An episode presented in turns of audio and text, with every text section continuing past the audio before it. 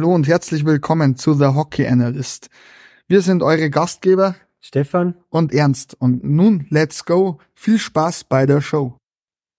Hallo und herzlich willkommen zur neuen Folge des Hockey Analysts. Als erstes begrüße ich natürlich unsere fleißigen Zuhörer und Zuhörerinnen und meinen Star an der Seite Stefan. Servus Stefan.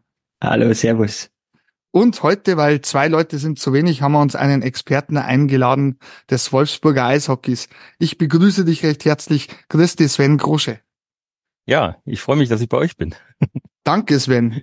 Und auch diese Woche wurde mal wieder fleißig Eishockey gespielt in der DEL, mit der wir heute beginnen wollen. Stefan, möchtest du uns ungefähr die Tabellenverhältnisse heute mal darlegen? Ja, kann ich gerne machen. Also es ist ähm, ja wieder mal sehr, sehr äh, spannend in der Liga. Es ist ein ständiger Wechsel und es dreht sich alles. Man eins ja die Eisbären, dann Bremerhaven, jetzt Straubing drei, ähm, Abstand ein bisschen verkleinert, dann vier München, Köln auf fünf, sechs Wolfsburg, sieben Schwenningen, acht Ingolstadt, neun Mannheim, zehn Nürnberg, elf Frankfurt, zwölf Augsburg, 13 die Düsseldorfer EG und 14 ähm, die Iserlohn Roosters. Ja, Jetzt fangen wir natürlich gleich mal mit der Mannschaft an, ähm, die sich meiner Meinung nach die letzten Wochen ein bisschen verbessert hat oder konstant, jetzt konstant abliefert, nämlich die Red Bulls aus München. Sven, was sagst du zu den Red Bulls aus München in letzter Zeit? Ja, also ich war erstaunt, wie schlecht die angefangen haben eigentlich. Ähm, da waren dann die, die CHL-Spiele noch so ein bisschen Ausreißer, fand ich. Da hat das irgendwie ein bisschen besser geklappt, aber in der Liga haben sie sich meiner Ansicht nach ein bisschen schwer getan. Und das hat mich tatsächlich verwundert, äh, angesichts des Kaders. Nicht verwundert hat's mich, äh, weil die natürlich, natürlich mit der Person von Toni Söderholm als Erbe von äh, Don Jackson ähm, natürlich schon äh, auch einen großen Umbruch hatten. Ne? Die Mannschaft selbst ist kein riesengroßer Umbruch. Der Kernkader ist ja im Prinzip zusammengeblieben, der Meisterkader, äh, mit ein paar Spitzen ausgefüllt sozusagen für die Abgänge. Aber äh, der große Umbruch war natürlich hinter der Bande und ähm, da sieht man, dass es offensichtlich auch eine ganze Weile gedauert hat, bis dieser Umbruch wirklich vollzogen ist. Wie du sagst, jetzt haben sie sich ein bisschen etabliert und ähm, kommen so langsam in die Richtung, wo sie sich selber auch gerne sehen würden. Ne? Wie siehst das du, Stefan, bei den Red Bulls? Ja, ich ähm, habe mir gestern eine Frage gestellt, eben beim Blick auf die Tabelle habe ich mir gedacht, ob bei den Red Bulls, ähm, das könnt ihr mir vielleicht ja ihr ein bisschen beantworten, ob bei den Red Bulls Toni Söderholm überhaupt intern jemals zur Debatte gestanden ist. Das habe ich mich selbst gefragt und ich habe keine so wirkliche ähm, Antwort gefunden drauf. Was denkt ihr dazu?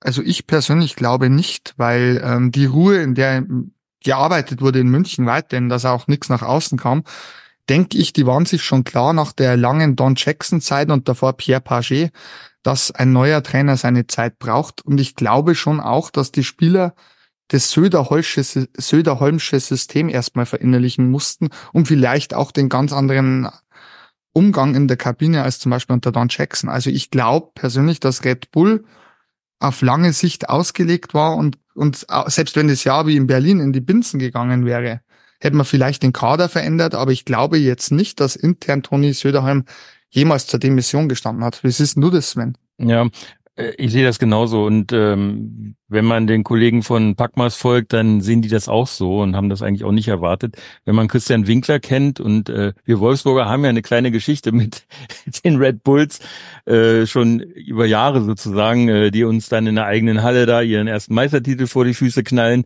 und so weiter und so fort. Ihr kennt die Geschichten natürlich auch und jetzt zweimal in Folge im Halbfinale rauszufliegen gegen die war jetzt auch nicht so lustig für die Grizzlies. Ähm, dennoch auch da haben wir natürlich immer wieder mit der Person Christian Winkler zu tun gehabt, nämlich mit dem Team, was er zusammengestellt hat. Und das war mit sehr viel Bedacht zusammengestellt. Auf Teamdynamik hin, wirklich, man kann eigentlich sagen, über die Jahre hinweg immer perfekt zusammengestellt. Und äh, deswegen habe ich auch nicht erwartet, dass da irgendwie Schnellschüsse gemacht werden. Ich meine, wenn die jetzt nicht irgendwann die Kurve gekriegt hätten, man, ich wenn man sich nach den Spielen Toni Söderholm mal angeguckt hat, die verloren gingen, dann sah der nicht so glücklich aus. Das ist keine Frage. Und auch ich habe mir die ein oder andere Pressekonferenz dann auch mal angetan. Äh, natürlich vor allen Dingen die mit den Grizzlies, aber ähm, auch mal darüber hinaus. Ähm, er war, wirkte da schon nicht immer sehr glücklich. Das ist keine Frage. Aber das ist natürlich auch das Ego, was an hier dann kratzt, sag ich mal. Ne? Wenn du willst natürlich performen, aber die großen Fußabdrücke, die der Don Jackson da hinterlassen hat, die musste halt auch erstmal füllen. Und äh, Toni Söderholm hat zwar einen guten äh, Teamchef in der deutschen Nationalmannschaft abgegeben, aber in Bern hat es jetzt auch nicht so gut geklappt. War doch Bern, ne? Ja. ja. Ähm, und äh, ja, da ist er dann sozusagen auch relativ schnell wieder weg gewesen. Und ähm, vielleicht ist er selbst an sich so ein bisschen am Zweifeln gewesen, aber ich finde es gut, dass die, ehrlich, ich mag den, den Toni Söderholm und ähm, meine Grizzlies-Freunde mögen es mir verzeihen, auch äh, die Arbeit, die da von Winkler gemacht wird, finde ich schon ganz gut. In Wolfsburg wird ja so schlecht auch nicht gearbeitet, aber da kommen wir ja gleich noch drauf. ähm, deswegen, äh, ich war, ich war, hatte eigentlich keine Zweifel, dass man da Schnellschüsse macht.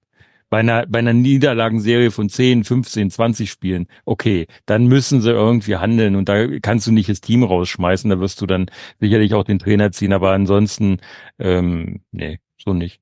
Ja, und ich finde, was halt auch extrem auffällt, ist in den letzten Wochen, dass Spieler, die am Saisonanfang eigentlich irgendwie, sage ich mal, körperlich zwar am Eis waren, aber irgendwie doch bisschen rumgefahren sind, ohne großen Impact zu haben, äh, wie Chris de Sousa oder auch jetzt Trevor Parks fangen jetzt wieder an, richtig zu scoren. Also vor allem, wenn man de Sousa anschaut, ich glaube, Sven, du kannst uns relativ viel auch über Chris de Sousa sagen. Du kennst ihn ja auch sehr gut. Oh, ich könnte sehr viel über ihn sagen, aber ich glaube, das würde den Rahmen hier ein bisschen sprengen und ähm, äh, ich glaube, die Grizzlies-Fans könnten auch ganz viel über ihn sagen. Sagen sie auch jedes Mal, wenn er da ist. Man muss dann nur mal in die Kurve hören.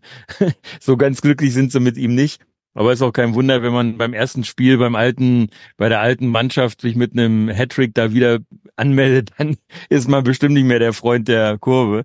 Naja, nein, aber ähm, das, was du sagst, ich glaube, da gibt es eine Erklärung für. Und das gibt ein einfaches Wort, das nennt sich Meisterblues. Und äh, das war ja auch das, was man den Berlinern im letzten Jahr anfangs unterstellt hat, dass die im Meisterblues sind. Und die haben halt irgendwann die Kurve nicht mehr gekriegt. Also wie gesagt, bei den Münchner hat es jetzt geklappt, aber es ist halt auch immer, Berlin darf man nicht vergessen, die haben äh, auf Wissmann verzichten müssen, der ein starker Rückhalt in der, in der Abwehr war. Die haben einige schwere Verletzungen davor, also wir haben einige Spieler gehabt, die Verletzungen hatten, die auch als Schlüsselspieler eigentlich vorgesehen waren. Und äh, dann kommst du in so einen Abst Abst wie soll ich sagen, in so einen Abwärtsstrudel, aus dem du vielleicht dann alleine nicht mehr rauskommst oder zu spät. Und bei denen war es offensichtlich zu spät und die Münchner haben vielleicht gerade noch rechtzeitig dann die Kurve gekriegt, ne? Bin ich absolut deiner Meinung. Fällt dir noch was zu München ein, Stefan? Ja, mir, mir fällt bei München halt immer ähm, eigentlich das Gesamtpaket ein. Da bin ich beim Sven voll, äh, dass Christian Winkler gute Arbeit leistet. Äh, all meine Freunde, speziell einer, soll sich jetzt angesprochen fühlen, der mag das nicht so gern, wenn ich Red Bull lobe, aber ähm, ich ähm, bin jemand, der das den Nachwuchs ja sehr gerne äh, sieht, wenn gefördert wird und da ist Red Bull halt ein ein äh, Steckenpferd in Deutschland. Ich finde ich finde sowieso, ähm, glaube ich, haben wir ja schon mal drüber geredet, dieses System, was Red Bull im Nachwuchs hat, sucht seinesgleichen und man sieht ja auch in der Münchner Mannschaft, wie viele Nachwuchsspieler da immer wieder integriert ja. werden. Ähm, ich finde das mega, mega. Also wenn man jetzt die Heigels nimmt zum Beispiel oder heuer auch mal ähm, Quirin Bader, glaube ich, war jetzt mal schon im Kader drin gestanden. Also wirklich echt interessant. Oder der Kraus oder die Entwicklung von Veit Oswald, wer die, äh, wer die U20 wie immer ein bisschen verfolgt hat. Es ist wunderbar. Das sind junge Leute, die wirklich, die, die herangezüchtet werden. Und das finde ich sensationell. Ja, Stefan? es ist ja allein, wenn man in die anderen Vereine schaut. Ich glaube, es gibt fast keinen Verein mehr in der DL oder DL2, die nicht irgendwie Berührungspunkte mit ehemaligen Juniorenspielern haben, ähm, der, der, die aus der Akademie vor Red Bull mhm. kommen. Oder schon mal irgendwo, ähm, ich glaube, fast bei jedem Verein in der DL ist einer, der irgendwo schon mal in, mit München in Berührung gekommen ist. Ja. Jetzt habe ich natürlich ja, also, noch so mhm. zu München eine abschließende Frage an, an Sven. Wo glaubst du, führt die Reise von Red Bull diese Saison noch hin oder in der Hauptrunde? Auch da habe ich natürlich bei den Kollegen ein bisschen zugehört, bei den letzten äh, Sendungen, die manchmal zufrieden waren mit dem, was da läuft, manchmal nicht so. Aber auch da muss ich eigentlich den Kollegen beipflichten, äh, wenn sie sagen, äh, dass äh, Halbfinale denke ich, wird, wird für die Münchner auf jeden Fall drin sein. Und wir wissen alle, Playoffs ist eine eigene Geschichte. Und mit so einem Kader, die, mit dieser Erfahrung, die die haben in dem, aus den Playoffs äh, der letzten Jahre, ähm, ist da durchaus auch der Meistertitel drin. Ähm, wir, wir sind ja wieder an der Position, wo man sagen muss, äh, der Meistertitel kann durchaus zwischen drei, vier Teams äh, ausgespielt werden. Dann hast du meistens irgendwen, der da de facto vom Papier her gar nicht zugehört. Äh, in dieser Saison scheint äh, sich Bremerhaven da auch so ein bisschen hervorzutun. Straubing muss man mittlerweile sagen, die sind eigentlich da, wo sie hingehören, auch so unter den ersten vier bis fünf Plätzen. Ähm, und auch die Grizzlies sind in dieser Position irgendwie gar nicht so schlecht aufgehoben. Ähm, aber um jetzt nochmal auf die Frage zurückzukommen mit Red Bull München, also ich ich hoffe nicht, dass es wieder einen Zusammenstoß im Halbfinale gibt zwischen den Grizzlies und den, den Münchnern. Ähm, und wenn es doch passiert, dann hoffe ich, dass diesmal das glücklichere Ende bei den Grizzlies bleibt. Ähm, allein schon aus Berichterstattersicht ist das natürlich äh, ein bisschen frustrierend, wenn du dann immer die traurigen Gesichter dann aus Münch, äh, in München hast äh, und du mit denen die Abschlussinterviews machst. Ich möchte gerne mal lachende Gesichter haben nach dem letzten Spiel der Grizzlies. Wo siehst das du, Stefan, die Reise der Red Bulls? Ich sehe es eigentlich da in dem, dem Rahmen, wo es jetzt sind am Ende der Saison und dann ähm, muss ich sagen, sehe ich da eigentlich ähm, alles ist alles möglich. Das hört sich jetzt wieder typische Eishockey-Floskel oder Sportfloskel, es ist alles möglich. Aber bei München habe ich immer das Gefühl, es ist auch wirklich alles möglich. Wenn da jedes Rädchen ineinander greift, ähm, gibt es nicht viele Mannschaften, die ein funktionierendes Team wie München ähm, da einen Schach halten können. Berlin sehe ich heuer noch sehr stark. Ähm, mit Wolfsburg ist immer zu rechnen in die Playoffs. Also da, ähm, das ist eine absolute Playoff-Mannschaft für mich. Und ja, äh, wird sehr spannend. Vielleicht noch mal ganz kurz, ähm, äh, München, ihr habt ja die Akademie angesprochen und ihr habt auch schon ein paar Namen genannt, Warelka, Heigel, ähm, Oswald. Wenn man mal sieht, die ähm, welche Tiefe die haben durch die Akademie. Also da können halt auch mal ähm, so Spieler, die äh, vielleicht nicht jetzt die absoluten Top-Spieler können die natürlich nicht ersetzen, aber die Spieler, die so aus dem äh, Bottom ne, also aus der dritten, vierten Reihe sind, die können die durchaus mal ersetzen. Äh, und jetzt, wie gesagt, im, in der letzten Saison war es ja durchaus auch Vareka, der da eine Rolle gespielt hat, wenn ich mich noch recht entsinne, äh, gegen die Grizzlies. Und da steht jetzt aktuell, hat Eisenschmidt neben denen gestanden als erfahrener Spieler und äh, die haben einen richtig guten Job gemacht. Ne? Und das ist das, deswegen glaube ich, äh, wenn es dann hart auf hart kommt, in den Playoffs haben ja alle Mannschaften in der Regel irgendwie Blutzoll zu zahlen und Verletzte, äh, da haben die vielleicht dann das Fünkchen äh, Tiefe mehr als andere Mannschaften dann haben, die eben nicht über einen gewissen Unterbau verfügen. Da hast du recht, das war ein gutes Schlusswort zu den Münchner. Und äh, ja, sagen wir mal, von einer Mannschaft, die die letzten Wochen geklettert ist, zu einer, die konstant unten steht, die Düsseldorfer IG. Ja, Sven, war das für dich so zu erwarten, dass das ein schwieriges Jahr wird? Mit dem Trainerwechsel äh, von äh, Hanson zu ähm, Dolak oder für dich völlig überraschend, dass die DEG am vorletzten Tabellenplatz steht? Also das Schwierige an der DEG ist, glaube ich, ähm, oder, oder sagen, fangen wir anders an. Ich habe tatsächlich, als in der, nach der letzten Saison es hieß, dass der Hanschon, Roger Hanschon äh, nicht verlängert wird, äh, sondern dann seinen Posten räumen musste, musste ich erstmal schlucken und musste überlegen, äh, warum jetzt? Weil ich fand, mit dem, ist ein schlechtes Wort, aber dieses Spielermaterial, was die in der letzten Saison hatten, war das schon eine recht gute Ausbeute, die die dann dafür hingelegt haben, bis in die Playoffs rein. Das lief nicht immer gut und so, das ist keine Frage, aber am Ende war, glaube ich, das Ergebnis gar nicht so schlecht. Und dann habe ich natürlich aufgehorcht, als man sagte, man hat, ne, man hörte ja dann so, man war nicht ganz zufrieden mit dem Ergebnis, man hätte sich ein bisschen mehr vorgestellt. Äh, und dann mit einem Trainer anzufangen, der zwar, wie man hört, ein guter Freund vom äh, Nicky Mond ist, der aber ja relativ unerfahren ist. Äh, bislang, soweit ich weiß, nur als Co-Trainer agiert hat unter den verschiedenen Trainern in Düsseldorf. Und ähm, ja, da war das für mich schon ein bisschen komisch. Und als man dann in der Preseason schon hörte, wie viel Verletzte die dann haben und auch insbesondere Verletzte von Topspielern, die halt ja als Leistungsträger vorgesehen war, ähm, da war es natürlich schon klar, das wird, wird möglicherweise ein bisschen schwieriger, als sie sich das so vorgestellt haben, zumal ja dann auch ähm, auf den Co-Trainer-Positionen mit äh, Bata und ähm, äh, der Kreuzer. Kreuzer, genau. Ich weiß immer nicht, welcher Daniel ist. Daniel was.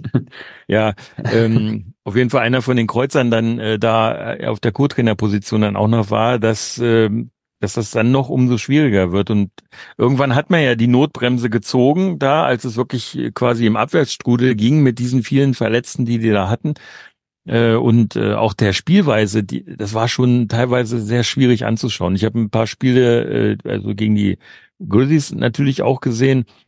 Auch vor Ort war ich da ein, bei einem Spiel und in, in Düsseldorf und das war schon schwer anzusehen, wie, wie die gestruggelt haben.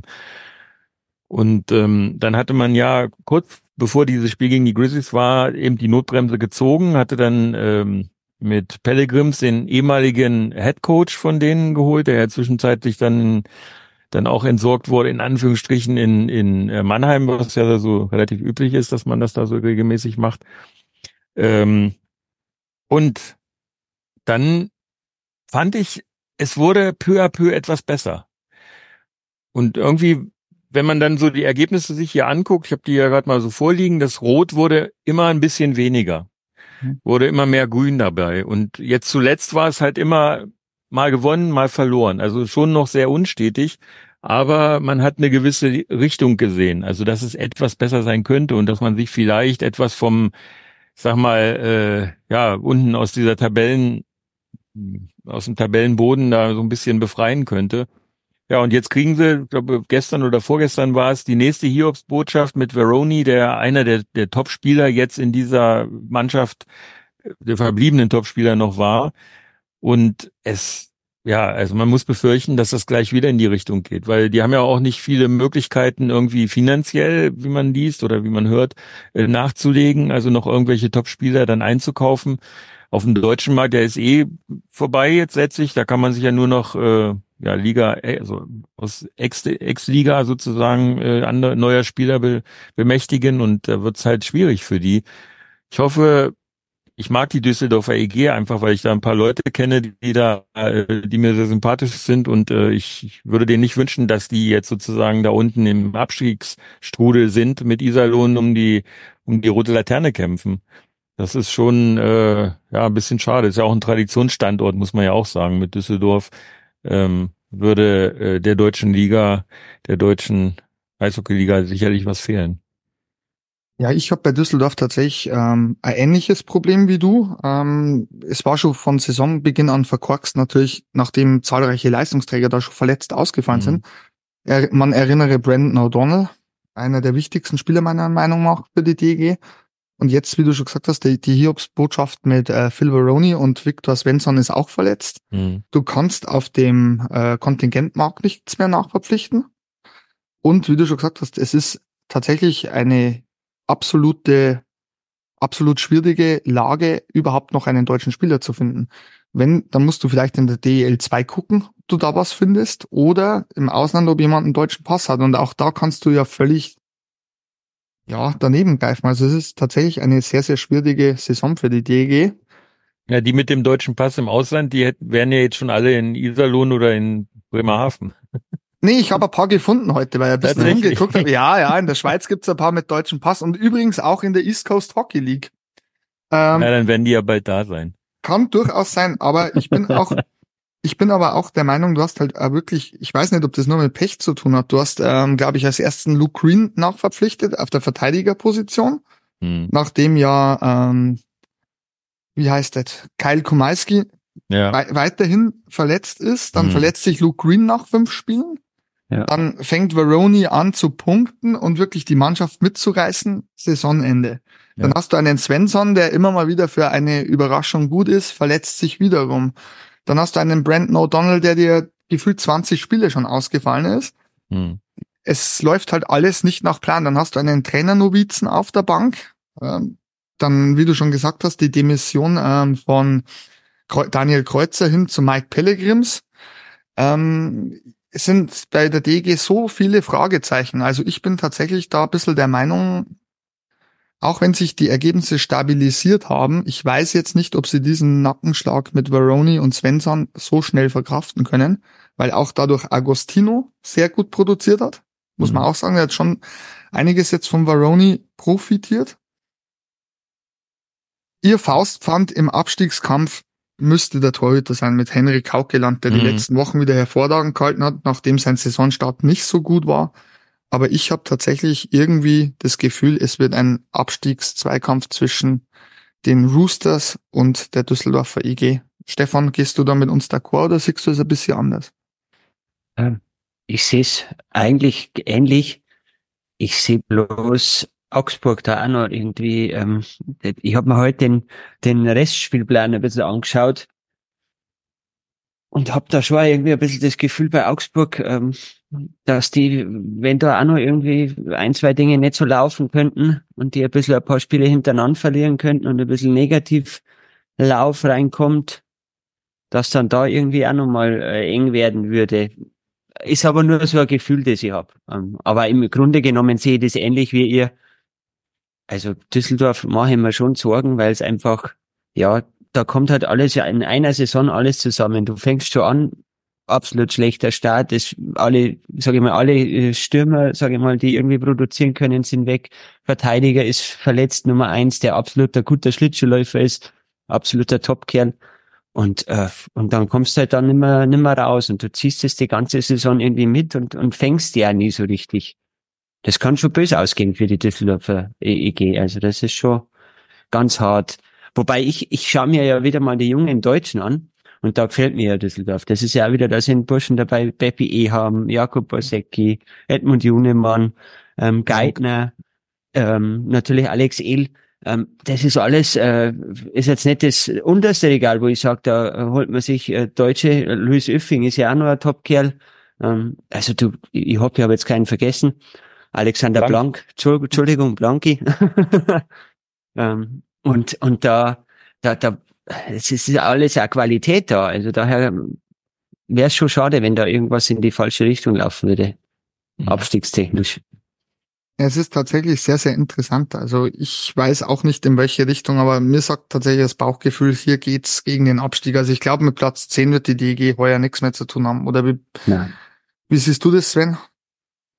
Ja, also angesichts der jetzt erneuten, des erneuten Ausfalls denke ich auch, dass Platz 10 äh, für die nicht erreichbar sein wird.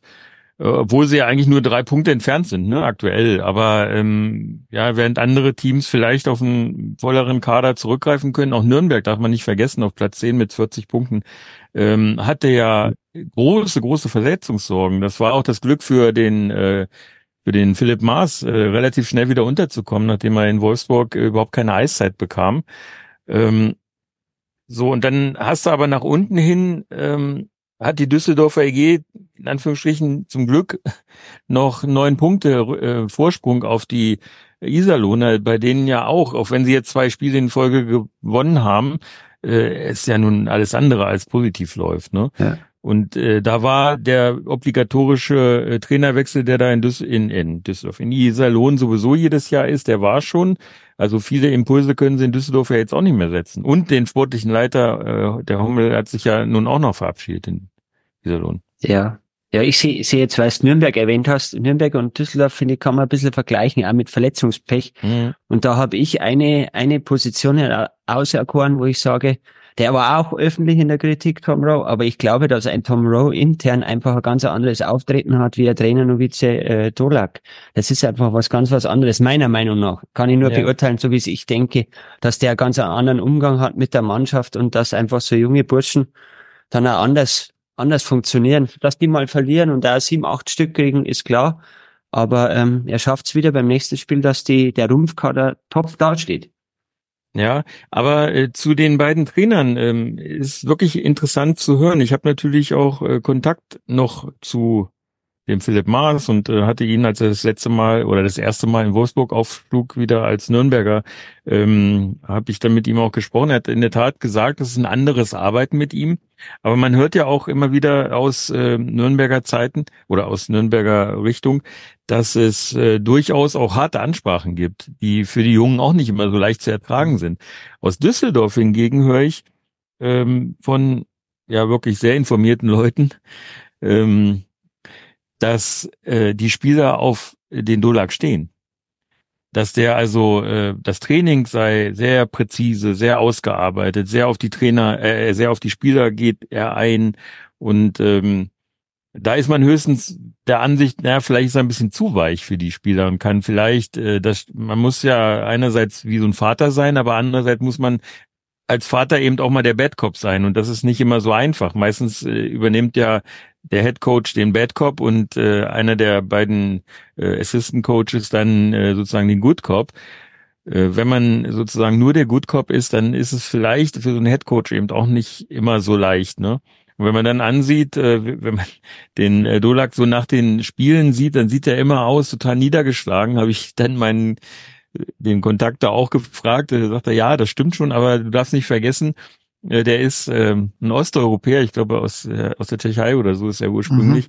Mhm. Ähm, und die haben ja ohnehin immer so einen gewissen melancholischen Cut, äh, Touch, ja. Und vielleicht ist das einfach nur, ja, so, so wie er aussieht. Nicht unbedingt sein Körpergefühl, sondern einfach nur seine, sein, äh, sein Aussehen. Äh, was den Eindruck macht, das sei, als sei er niedergeschlagen oder irgendwie so ein bisschen ahnungslos, was äh, er noch machen könne an, angesichts der Probleme, die sie so haben. Ne? Aber ähm, dennoch, äh, also ich, ich bleibe dabei, dass sich äh, Düsseldorf trotz der der, der äh, ja nochmal des nochmaligen Rückschlages äh, sehe ich nicht äh, im im Abstiegssumpf versinken. Also anders als dieser da äh, ich, ich weiß nicht, was ich von diesem Team zu halten habe. Das geht über Jahre schon so und es ist auch dieses, diese Saison wieder das, was man früher den Krefeldern nachgesagt hat, irgendwie so der, der EC äh, Hollywood zu sein. Das, da ist ja alles, ist ja da los in, in Iserlohn. Ich sehe es ja morgen, wenn die Grizzlies da spielen. Mal gucken. War, war super Überleitung, Sven, weil jetzt ja. kommen wir zu, zu den Grizzlies aus Wolfsburg. Momentan Tabellensechster. Sven, bist du sehr enttäuscht über die Entwicklung? War Spaßfrage. Äh, du, äh, ich weiß nicht, also ich habe, ich spreche ja öfter mit Marcel, mit dem ich den Podcast in Wolfsburg betreibe und ähm, auch so mit Fans, äh, die durchaus äh, enttäuschter sind als ich bis jetzt, äh, muss ich sagen, weil ich Platz sechs ist ähm, mitten in den Playoffs sozusagen. Also erstmal da, wo du dich selber auch siehst. Die wollen die Playoffs erreichen. Das ist Ziel Nummer eins. Und äh, man spricht jetzt auch so zwei, drei Jahren in Wolfsburg mal offen davon, auch die Meisterschaft anzugreifen. Ich denke, das können sie auch mit Fug und Recht sagen. Äh, wer zweimal ins Halbfinale kommt und da, äh, gut, im ersten Mal, also hintereinander jetzt unter Mike Stewart, im ersten Mal keine Chance hatte gegen München, da einen Dreier-Sweep sozusagen in der Best of Five Serie hingelegt hat, ähm, aber in der letzten Saison nach zwei, also erst die Straubing Tigers in sieben Spielen äh, sozusagen besiegt und dann, da lacht er, äh, und dann auch noch ähm, München äh, ins Spiel sieben zu zwingen, das ist schon eine ordentliche Leistung und äh, angesichts dessen kann man auch, äh, glaube ich, mit Fug und Recht sagen, dass die auf, wie soll ich sagen, auf äh, in der richtigen Richtung laufen. Ne? Das äh, sagt man auch in Wolfsburg immer regelmäßig. Wir sind, es sind noch viele Stellschrauben zu, zu drehen und es gibt noch viele Dinge, die nicht gut laufen, aber die grobe Richtung passt. Gut, jetzt hat man natürlich vor wenigen Spieltagen äh, oder sagen wir mal, bis vor wenige Spieltage waren sie vom Verletzungspech äh, so verschont, wie sie seit, glaube ich, 10, 15 Jahren nicht mehr waren. Die Grizzlies hatten einen Verletzten äh, in Köl aus Köln, den Krobot, der da äh, sich wohl offensichtlich das Handgelenk gebrochen hat. Ähm, aber ansonsten ähm, ging das mit Verletzungen. Und dann kamen drei Spiele und innerhalb dieser drei Spiele haben sie sechs Spieler verloren. Und das war natürlich sehr einschneidend. Wenn man dann mal so auf die Ergebnisse der Grizzlies guckt, ähm, seitdem, äh, da war das schon noch sehr, sehr äh, wackelhaft. Ne? Äh, die Preseason, damit fing das eigentlich schon an, richtig schlecht. Von, ich glaub, von sieben Spielen haben sie nur ein Spiel gewonnen und dann zog sich das fort. Äh, immer Sieg, Niederlage, Sieg, Niederlage und leider oftmals Niederlagen zu Hause. Das war natürlich für die Fans jetzt auch nicht so prall. Ähm, da gab es auch schon andere Saisons, wo viel zu Hause gewonnen wurde. Äh, ihr wisst das mit meinem Siegereis, ne? Ja, das kennen da wir. Habe ich ganz viele Siegereise gegessen und das war halt in dieser Saison so gut wie gar nicht. Ja, und dann hatte man sich so ein bisschen stabilisiert, wie gesagt, so um war November rum, Ende November, Mitte, Mitte Ende November. Und dann kam das mit der Verletzungsmisere und dann ist man erstmal wieder ein bisschen abgerauscht. Hat dann äh, mal mehr als nur ein Spiel in Folge verloren, also zwei Spiele. Und jetzt zuletzt hatten wir tatsächlich vier Spiele in Folge, das war jetzt Liga schlechtest Wert sozusagen. Und äh, haben dann gestern mit so einem Last-Second-Tor äh, gegen äh, Frankfurt äh, ja sich noch einen Dreier geholt, der wirklich gut gut tat, glaube ich, für die Jungs, denn ähm, äh, teilweise waren die dann auch schon sehr, sehr frustriert, ne? weil sie immer wieder zwar ansehnliche Spiele gespielt haben, aber dann doch ein Drittel dabei hatten, was einfach komplette Grütze war. Wo dann auch der Trainer gesagt hat, äh, im Interview bei uns im Podcast, beziehungsweise auch für die Zeitung, für die ich arbeite, äh, dass das nicht ihr Anspruch war oder Anspruch ist. Besonders so, so Niederlagen gegen ähm, Bremerhaven zu Hause, irgendwie, ich glaube 3-0 oder sowas, oder 1-3 war das, glaube ich, genau, 1-3. Ähm, da, äh, das ist natürlich nicht gut, wenn du in, in so einem Derby für, für die Grizzlies ist das halt ein Derby gegen Berlin und gegen Bremerhaven. Wenn du da so ähm, weggewischt wirst, dann in der eigenen Halle, das ist schon sehr frustrierend für die Jungs auch, ne? Und für die Fans natürlich umso mehr. Und da sieht man dann auch manchmal böse Kommentare, die man eigentlich angesichts äh, dessen, dass sie äh, da unter Platz fünf bis sieben in diesem Bereich sich aufhalten, äh, wo man eigentlich die besten Voraussetzungen hat, in die Playoffs zu kommen und auch in den Playoffs dann eine gute Rolle zu spielen, äh, eigentlich gar nicht gerecht wird, solche massive Kritik, die da geäußert wird. Ne? Aber es ist vielleicht auch ein bisschen so diese Erwartungshaltung der der Grizzly-Fans, weil es halt in den letzten Jahren immer wieder richtig gut lief. Ne? Finale, Halbfinale, Halbfinale. Also das ist ja nicht schlecht, wenn man die letzten drei, vier Jahre so anguckt. Das ist jetzt ganz interessant, weil wir beide ja da sehr neutral sind. Also wir sagen ja eigentlich in jeder Folge die traditionell guten Wolfsburger. Also immer, wir, wir ranken euch eigentlich immer zwischen eins und, und sechs rein, weil ja. die Kaderzusammenstellung hat äh, Hand und Fuß. Es ist äh, klasse Stamm da. Ihr habt gute Kontingentspiele garniert mit klasse Deutschen, also man muss mit Wolfsburg immer rechnen. Was natürlich in letzter Zeit extrem auffiel, auch nicht so Wolfsburg erfinden wir natürlich dir, Sven, diese unheimliche Verletzungsmisere. Haben wir natürlich heute äh, Vermeldung eines Neuzugangs in Wolfsburg gegen die ganze Verletztenmisere und das ist, würde ich sagen, jetzt kein Kaderfüller, oder Sven? Nee, also als Kaderfüller kann man den wirklich nicht nennen. Ähm da hatten wir schon in der Vergangenheit andere, die man so benennen musste.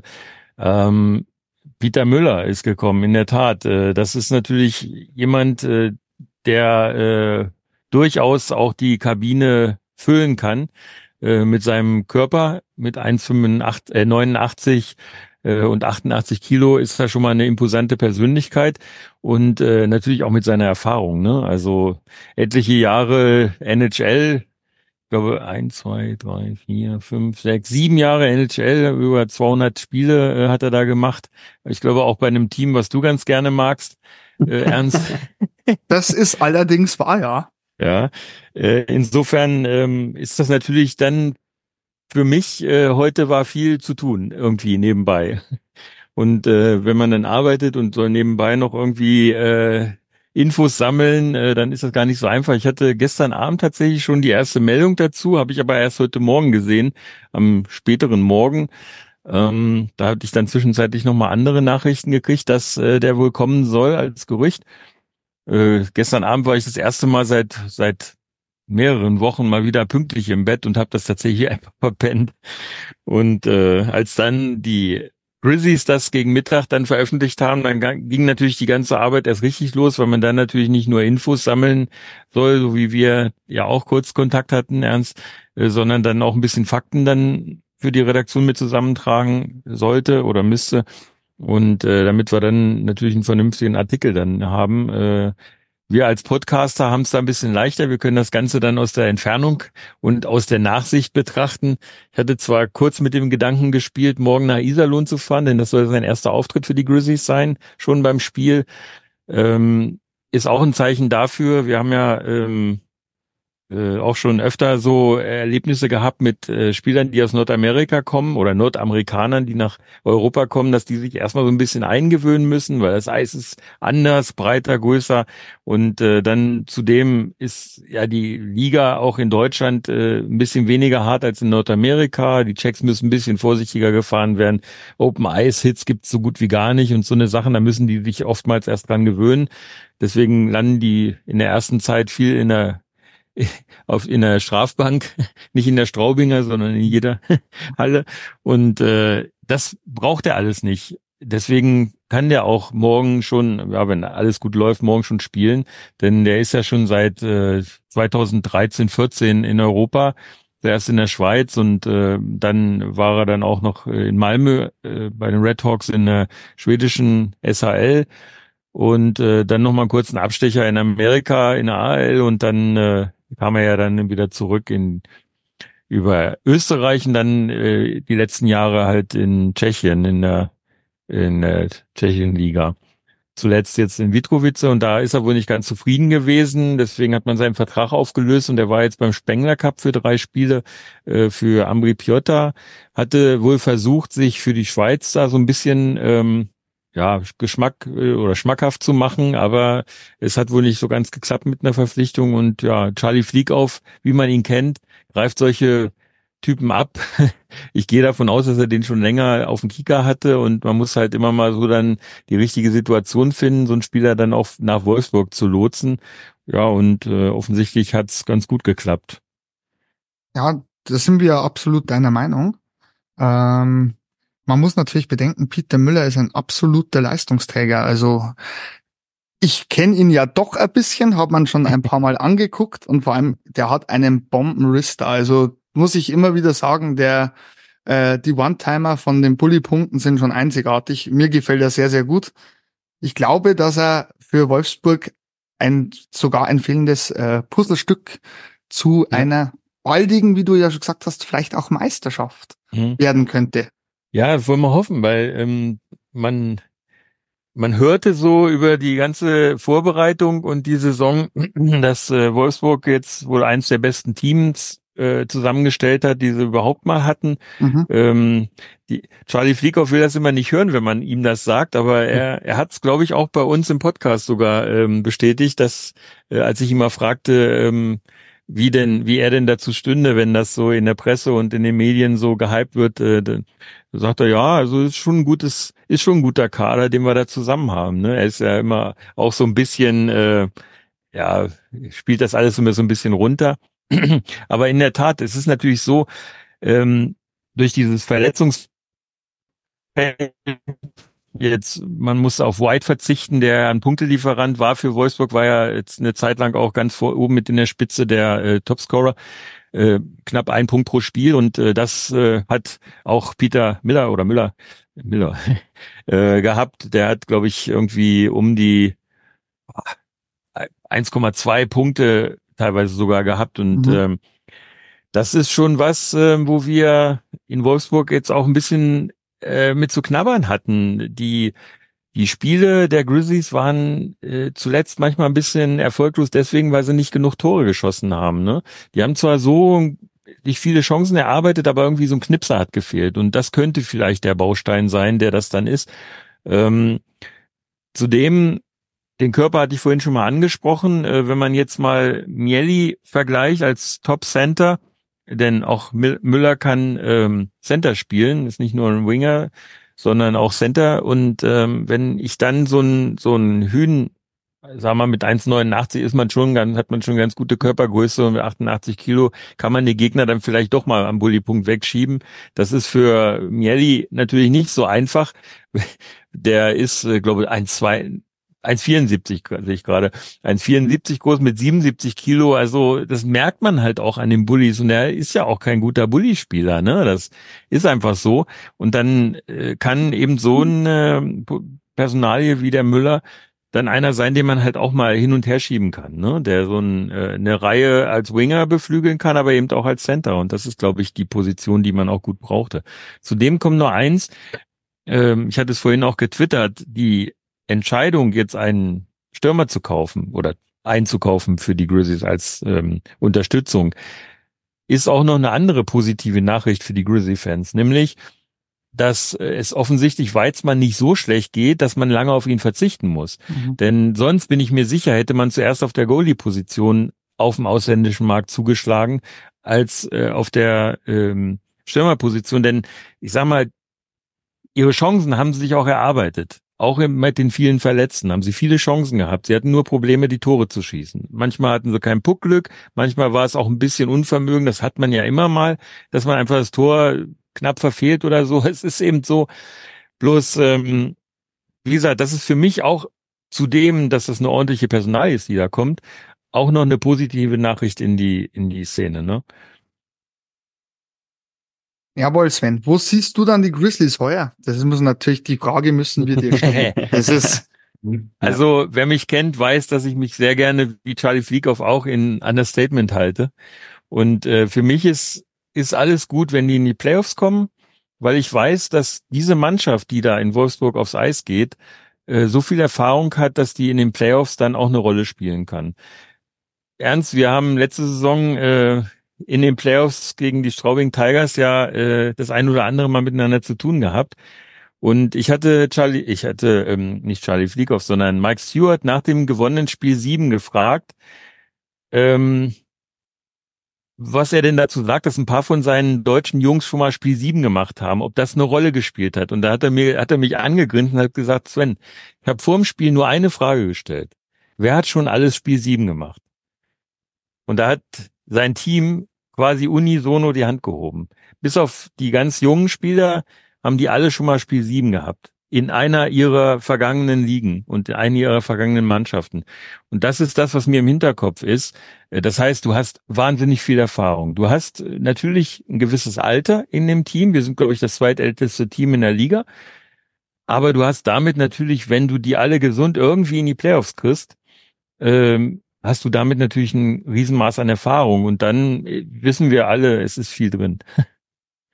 Ja, das stimmt. Genau, genau das Thema Spiel 7 habe ich letztens ähm, mit einem Straubinger Spieler angesprochen und äh, der hat, hat mir zu dem Thema auch gesagt, hat er gesagt, Straubing ist halt zu dem Thema sehr unerfahren gewesen und ähm, er meinte, es war für Straubing da zu dem Zeitpunkt eher ein Nachteil, zu Hause zu spielen, weil der Druck mhm. einfach zu viel auf den Schultern war, als wenn du in Wolfsburg antreten hättest müsstest, weil du hast ja nichts zu verlieren auswärts. Genau. Du bist ja nicht in der Bringschuld, sondern der andere. Und, und in dem Moment war die Last einfach zu viel.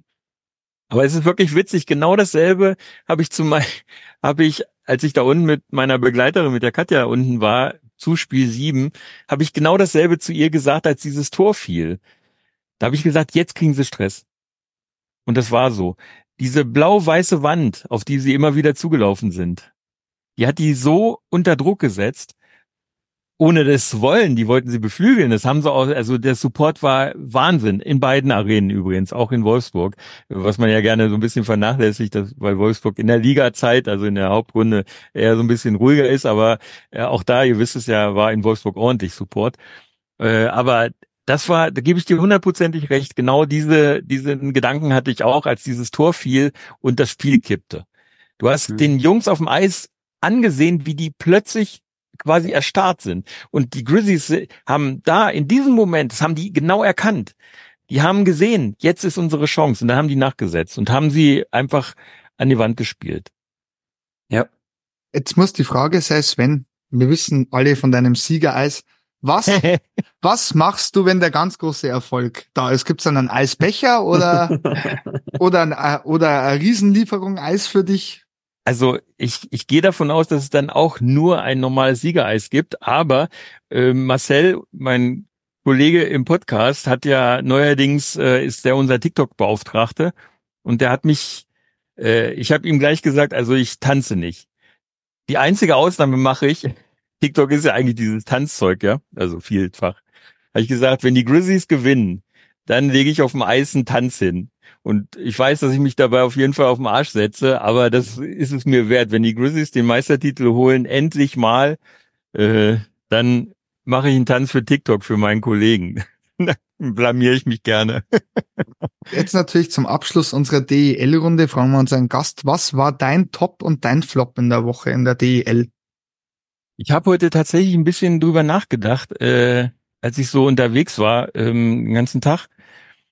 Und äh, ich bin nicht dran vorbei. Ich fange mal mit dem Flop an und bin nicht dran vorbeigekommen, äh, die Adler Mannheim als nicht nur Flop des der Saison, sondern auch Flop der Woche zu benennen, weil diese Niederlage, die sie da gegen München eingefahren haben, das war ein absolutes Debakel. Und ich, ich habe keine Erklärung, wie so ein Kader, die haben auch viele Verletzte. Ich will das alles nicht kleinreden. Das ist schon nicht so einfach für so einen Kader und für so eine, für so eine Mannschaft. Aber das sind, wenn man mal guckt, wie viel Millionen in diesem Kader stecken, dann sind das, äh, ist das für mich überhaupt nicht erklärbar. Und deswegen ist, sind die für mich der Flop der Woche und sogar der Saison bislang. Das kann sich ja noch ändern. Das wir alle. Und ich habe bin auch überzeugt, dass die Adler auch zu den Playoffs. Ich bin zutiefst enttäuscht, was dieser Wahnsinnskader, ich bin so begeistert von diesen Einzelcharakteren, aber was dieser Wahnsinnskader in dieser Saison sich, also da, wie der sich präsentiert. Auch die Organisation an sich, da äh, einmal den Rundumschlag zu machen und Trainer, sportlichen Leiter rauszuschmeißen, Co-Trainer und also es ist für mich unbegreiflich, was da abgeht, was dieser, also offensichtlich ist das ja hauptsächlich durch Daniel Hopp äh, alles in, passiert, dass die so viel Druck verspüren von dieser Stadt äh, und dieser ja, Eishockeystadt nennen sie sich ja immer und den Medien offensichtlich, äh, dass die so zu solcher Handlung sich haben hinreißen lassen. Ich kann es nicht erklären. Das, das hat auf jeden Fall Iserlohn-Niveau. Das ist tatsächlich Ach so, und jetzt wolltest du noch den Flop wissen. Den Top. Äh, den, Top. Das Top. ja, bitte. Den Top. Den Top der Woche. Ähm, äh, also eigentlich, äh, mir bleibt nichts anderes als zu sagen, äh, der Top der Woche ist für mich äh, der Mieli, der gestern 3,5 Sekunden vor dem Spiel den Stecker in Frankfurt gezogen hat. Ähm, und zwar nicht nur, weil sie das Spiel gewonnen haben und ich mich natürlich als Fan, der ich ja nur bin, der Grizzlies, aber auch als jemand, der darüber äh, berichten soll, äh, sind solche Stories natürlich irgendwie geil. Das sowas liest man gerne, das sieht man gerne, wenn man nicht gerade Opfer ist. Äh, und ähm, aber jeder, der die Grizzlies etwas länger verfolgt und insbesondere in der letzten Saison, hat, glaube ich, den Grizzlies äh, vier oder fünf Mal genau auf diese Weise den Stecker gezogen. Die Adler zum Beispiel in letzter Sekunde noch ein Tor machen, wo die Kölner Haie nochmal irgendwie in letzter Sekunde so rankommen, dass sie dann sich noch in die Overtime retten und dann da auch noch gewinnen und so. Und äh, dass das die Grizzlies mal geschafft haben, endlich auch mal so ein Last-Second-Tor gemacht zu haben, das ist schon länger her. Ich kann mich noch entsinnen, wann das das letzte Mal war. Ähm, das war im Spiel in Iserlohn von äh, Totorek, der das Tor in auch allerletzter Sekunde da gemacht hat und da noch den Sieg davon getragen hat. Ähm, ja, und deswegen, also für mich ist das, äh, da muss ich einfach mal ein bisschen Lokalkolorit auflegen, äh, ist das für mich der Top der Woche schon. Egal, ob die Woche noch zwei Spieltage beinhaltet. Bei dir, Stefan, wie schaut's diese Woche bei dir aus? Also ich habe ein Top, das habe ich heute nochmal geändert, weil das Top ist erst heute ähm, aufge, ähm, für mich auf, aufgekommen. Das ist die U20 WM, dass äh, Deutschland das Spiel gewonnen hat gegen Norwegen. Ähm, das ist für mich absolut ähm, fürs deutsche Eishockey äh, absolut wichtig, dass wir in der Top-Division sind weil du dadurch einen Anreiz setzt für die jungen Burschen einfach da weiterzumachen und dann auch schon in jungen Jahren gegen einen Topspieler zu spielen, ist einfach ähm, absolut äh, motiviert und zeigt weiter Gas zu geben. Und dann Flop habe ich, ich glaube, den hattest du letzte Woche, das ist bei mir, sind das die Löwen Frankfurt, weil da einfach der Abwärtsstrudel einfach im Moment, äh, der hört gar nicht mehr auf, auch wenn es gestern vielleicht etwas glücklicher war, ähm, für, für Wolfsburg in dem Moment und man eher eigentlich gesagt hat, man erwartet es vielleicht andersrum, aber, mhm. aber ähm, genau das passiert dir ja, wenn es nicht läuft, passiert genau sowas ähm, und fällt nicht vorne die Scheibe bei dir rein, sondern hinten kriegst du es rein. Und ähm, auch noch relativ, relativ dumm, sage ich mal. Ähm, einfach wegchippen, ist das Ding erledigt, hast einen Punkt. Und ja, also die Löwen Frankfurt sind für mich das Flop der Woche. Ich fange auch mit dem Flop der Woche an und das ist tatsächlich diesmal nicht an ein Spielergebnis gekoppelt, sondern tatsächlich die schwere Verletzung von Phil Veroni, weil das meiner Meinung nach ein Spieler ist, also ein Spielertyp, den ich mir persönlich gern ansehe und vor allem halt wirklich verheerend ist für die Düsseldorfer EG. Und das Top der Woche, äh, ich glaube, jeder kann das nachvollziehen, wenn es nicht gegen das eigene Team ist, wenn ein Spieler gegen seine Ex-Mannschaft anfängt, Tore zu schießen, der zum Beispiel noch kein Tor geschossen hat. Äh, für mich Michael Clark von den Straubing Tigers mit seinem Doppelpack gegen die Augsburger Panther. Und lustigerweise hat er ja gestern auch noch im Interview gesagt, sein letztes Tor hat er gegen die Straubing Tigers geschossen. Finde ich dann wieder witzig. Also muss ich das fast nehmen, weil das sind einfach Geschichten, die dieser Sport vor allem schreibt. Hm. Vielleicht darf ich noch einen ganz persönlichen Ihr seht ja, was ich hier heute aufhabe, ne? Natürlich. Eine Trikrono-Mütze. Äh, ähm, das ist natürlich für mich ein, noch ein Highlight gewesen. Ähm, ich hoffe, dass dieses Highlight noch weitergeht, dass wir in der eigenen äh, Arena und im eigenen Land äh, den U20-Titel noch holen. Zumindest im Finale sind sie jetzt schon die äh, schwedische Nationalmannschaft. Ähm, äh, zu dem, was du vorhin gesagt hast, Stefan, äh, natürlich, äh, die deutsche Nationalmannschaft hat es verdammt eng gemacht und verdammt ja. äh, nervenaufreibend, dass am Ende äh, dann, war das nicht sogar in Overtime, ja. äh, der Siegtreffer kam. Also ähm, so eng haben es die Schweden nicht gemacht. Die haben das Ding ganz ordentlich abgerockt. Äh, insofern äh, schön war, dass ich äh, drei von den Torschützen schon live gesehen habe. Sanim Pelika super Spieler. Also wenn er den noch nicht kennt, äh, beobachtet den. Der ist der Wahnsinn. Dann äh, Leckerimaki von Örebro. Äh, der hat zwei Tore, glaube ich, sogar geschossen und dann auch noch Östlund von Weckrö. Also mhm. für mich perfekt, weil ich ja Weckrö Lakers-Fan auch noch bin. Also insofern mhm. ein richtig geiler Tag heute. Das glauben wir da. Und jetzt ja. von unserem DEL-Teil wollen wir natürlich auch in, ins Unterhaus gehen, in die DEL 2. Stefan, was sagst du zur DEL 2, zur Tabellensituation? Die engste Liga aller Zeiten haben wir das letzte Mal geredet. Ja. Ja, Kassel, ja. Kassel marschiert bisschen. Ja, darf auch einigermaßen. Also haben wir ja letzte Woche schon thematisiert. Kassel ist ja ähm, vom Kader her, da hört man auch jetzt, jetzt ähm, gerüchteweise, dass sie da nochmal was verändern soll. Ähm, ich weiß bloß nicht, ob die da noch irgendwie Platz haben in der Kabine bald weil ähm, ja, die wollen ja irgendwie wieder jemanden nachverpflichten. Aber ja, die Tabelle ist einfach äh, unglaublich eng. Ähm, ich habe mir jetzt einfach nur mal Platz drei, vier, fünf mal rausgeschrieben. Die haben alle drei, vier Siege aus den letzten fünf Spielen. Und das ist schon interessant, ähm, dass die alle drei da. Und wenn ich anschaue, äh, ganz unten, Pittigheim, Rosenheim, Pittigheim fünf Niederlagen ähm, am Stück, Rosenheim aus ähm, einen Sieg aus fünf ist halt schon, ähm, sieht man Tendenzen schon zu erkennen. Was, was, ja? was ja krass ist, äh, einmal der Absteiger aus der DL2 und einmal der Aufsteiger sind genau nebeneinander und der Aufsteiger ja. aus der Oberliga ist sogar noch vor dem Absteiger aus der DL. Das ist ja. absolut krass. Ja. Wir, wir gehen eigentlich mittlerweile davon aus, dass bei Bittigheim vieles in der Kabine nicht stimmt, weil das kann es eigentlich nicht sein, dass du Letzter bist und auch schon mit einem Abstand von sieben Punkten auf dem 13. Ja, und das kann nicht nur wie am Anfang der Saison ähm, tituliert an Oliver Schmidt liegen, der im Tor steht. Also da, ja. da, vor allem die Anzahl an Gegentoren, was die oft bekommen. Also ich glaube jetzt nicht, das ist ein, eine homogene, intakte Mannschaft. Ich, ich habe ein Problem damit, ähm, Jack Orlin, ich hoffe, ich spreche den Nachnamen richtig aus, Storimus. Ja. Ähm, er ist ein absolut überragender Eishockeyspieler. Ich habe ihn auch schon ein paar Mal erwähnt, dass er der, der Kopf der Offensive ist bei Pittigheim. Aber ähm, wenn ich anschaue, was an Strafminuten stehen, ich glaube 157, das darfst eigentlich nicht erlauben, wenn du da irgendwie musst du da mal an, an, an und gut, am Platz zwei ist der Janik Valenti von, von Kassel, eine Minute weniger, 156. Äh, ich weiß nicht, äh, da, da kriege ich immer so eine Krawatte und sag, kommt Jungs, ähm, vor allem, wenn ich letzter bin, muss ich doch da das irgendwie genau von der Strafbank wegbleiben und das nicht machen. Aber es ist halt wieder, äh, wenn es nicht läuft, läuft's nicht. Aber wir hatten trotzdem eine Veränderung in der Tabelle im Vergleich zu die Vorwochen. Die Wölfe Freiburg sind auf den ominösen zehnten Platz geklettert. Ja, irgendwie schaffen sie es immer wieder dahin. Ja. Gefolgt von den selber Wölfen.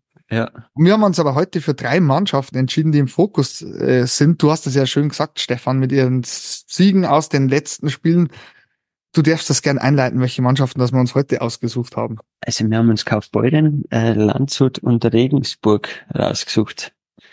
Wir haben halt quasi eine bayerische Nummer, kann man das so sagen? Ja, ist mir auch aufgefallen, dass wir komplett in, im Süden der Republik unterwegs sind. Ja, Sven, was sagst jetzt du da dazu als Nordlicht? Ja, also erstens ähm, ist natürlich die DL2 nicht meine meine Hauptliga, mit der ich mich beschäftige. Ich gucke da bloß ab und zu mal äh, rein und äh, sehe, guck mal, was die Kassel Huskies so machen, weil das natürlich so ein bisschen so ein so ein kleines bisschen hofft man ja, dass die kommen, äh, weil die noch näher sind als Iserlohn und wenn das dann Tausch gäbe, hätte ich jetzt nichts dagegen, weil dann nach Kassel sind es bloß zwei Stunden und nach Iserlohn sind es vier, habe ich vorhin extra nochmal nachgeguckt. Ähm, insofern beeindruckend, dass die Kassel Huskies da oben wieder so abschwören wie in der letzten Saison und davor in der Saison war es ja, äh, glaube ich, Frankfurt, die so durchmarschiert ja. sind. Ähm, ja, und in der letzten Saison war ja Kassel ähm, durchaus äh, ja, sehr unglücklich gegen, also eigentlich verdient natürlich äh, ausgeschieden gegen Nauheim, glaube ich, ne? Ja. ja. Und ähm, ja, dann auch noch so ein, so ein Derby da zu verlieren, das ist natürlich heftig für die und äh, zumal man ja, wie gesagt, die ganze Saison einfach nur durchdominiert hat. Und wenn ihr jetzt Kaufbeuren ähm, euch ausgesucht habt, ist das natürlich für mich als Grizzly-Fan äh, und Berichterstatter über die Grizzlies auch ein Name, weil von da kommt natürlich äh, Sebastian Furchner, der sich jetzt leider nach Bremerhaven verabschiedet hat, aber doch ein, ein Urgestein der Grizzlies auch ist und äh, auch so eine Legende nach wie vor auch bleiben wird, egal ob der jetzt in Bremerhaven sportlicher Leiter wird irgendwann oder ob er das in Wolfsburg gemacht hätte. Ähm, und da bin ich natürlich sehr hell ähm, hörig, wenn ihr über Kaufbeuren sprecht. Auch wenn ich da bisher nur einmal in meinem Leben war und äh, auch noch leider noch kein Spiel live gesehen habe, aber natürlich viel über von Sebastian Furchner über seinen ehemaligen Jugendclub weiß. Na, dann fangen wir doch tatsächlich gleich mit dem ESV Kaufbeuren an. Ja, Stefan, was fällt dir zu die Kaufbeure ein? Überraschend war der Trainerwechsel, würde ich sagen, oder? Er hat mich ähm, sehr überrascht, weil es war ja doch der Trainer des Jahres, des, äh, der letzten Saison. Und es hat ja nicht so äh, ausgeschaut, dass die jetzt komplett in Abstiegsstrudel reinkommen. Ähm, aber anscheinend war das der richtige, richtige Schritt, muss man sagen. Sie haben einen Daniel Jun jetzt als Head Coach, ja. der ja, der ja eigentlich ein Kaufbeurer, ich möchte jetzt sagen Legende, aber der hat ja in Vergangenheit sehr viel in äh, Kaufbeuren, auch als Spieler schon. Und ähm, ja, ich habe mir zu Kaufbeuren zum Beispiel aufgeschrieben, Daniel Fiesinger mit drei Ausrufezeichen 91,74 Prozent äh, zwei Shutouts und 2,75 ähm, Prozent Goal, äh, Goal, Goals against.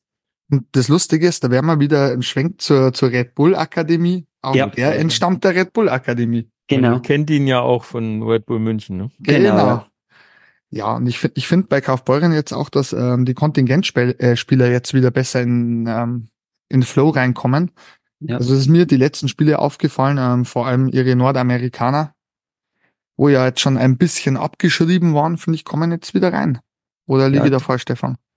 Ich ähm, habe bei denen immer das Gefühl, bei den äh, John Lemmers äh, zum Beispiel, der weiß genau, wann er einen Gang zulegen muss.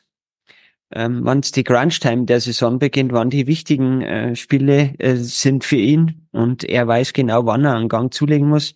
Zum, um, gegen Weißwasser ein schönes Tor geschossen ähm, dann haben sie den, den Finnen noch nachgeholt, Mike Sari. Mhm.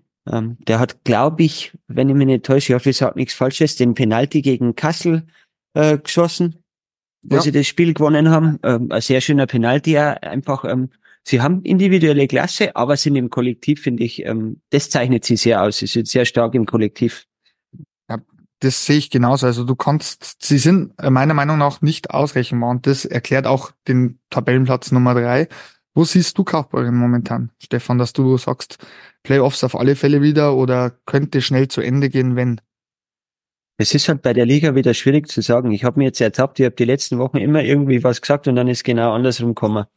ähm, das ist, ist ähm, in der zweiten Liga, ich habe Freiburg, ist für mich eigentlich, ähm, wie du gesagt hast, jetzt auf einmal wieder auf 10. Mhm. Haben wir mit der Nachverpflichtung von Aero Elo absolute äh, Top-Verpflichtung geholt. Und äh, ich tue mir da ein bisschen hart jetzt zu sagen, aber ich würde sie schon da, da ansiedeln. Drei bis, bis acht, würde ich sagen. Ist ein gro großer Rahmen, aber eigentlich drei bis sechs, aber es sind ja, ist ja so eng. Und äh, wenn ich da sehe, wie er sieben, acht, äh, neun ist, äh, Bad Nauheim auf neun im Moment, Krefeld acht, äh, Weißwasser jetzt ein schlechteres äh, Wochenende gehabt. Ähm, ja, es ist, ist schwierig im Moment.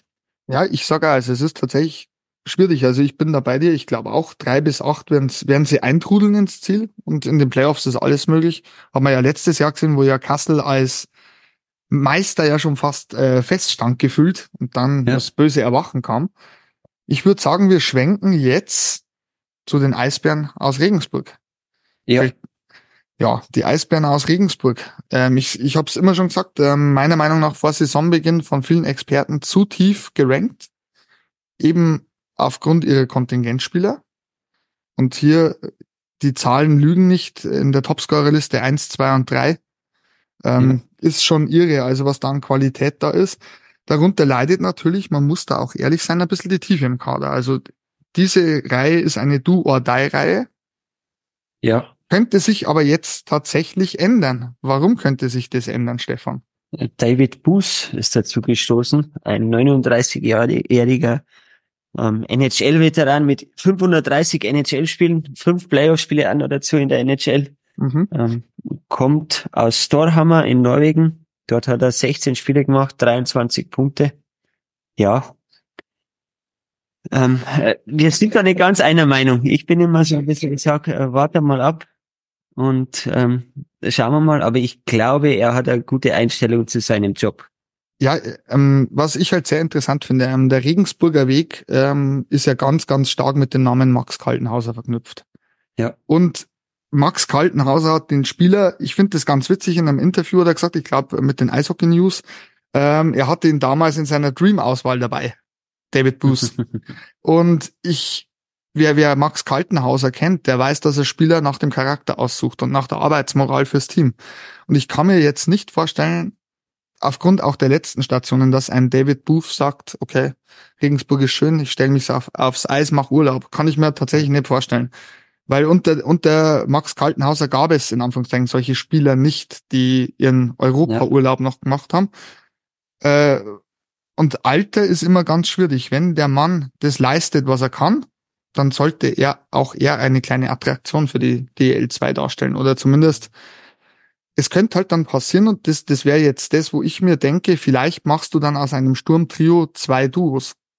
Was für Regensburg natürlich besser wäre, weil sie nicht mehr so leicht auszurechnen wären. Wobei man natürlich sagen muss, es ist, glaube ich, für jeden Gegner in der Liga, ob das jetzt Kassel ist oder ganz hinten Bittigheim sehr, sehr schwierig, einen Jogen, einen Giardakis als Deutschen, wohlgemerkt, ja. und einen Corey Trevino auszuschalten.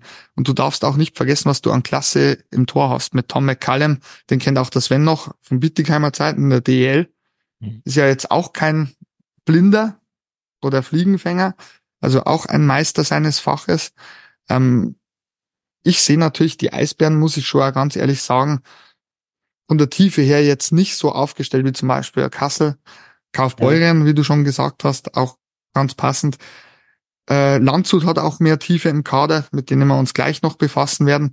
Aber ich finde, es ist ein stimmiges Konzept. Du hast junge Spieler drin. Du hast das, du hast in Jakob Weber einen hervorragenden deutschen Verteidiger.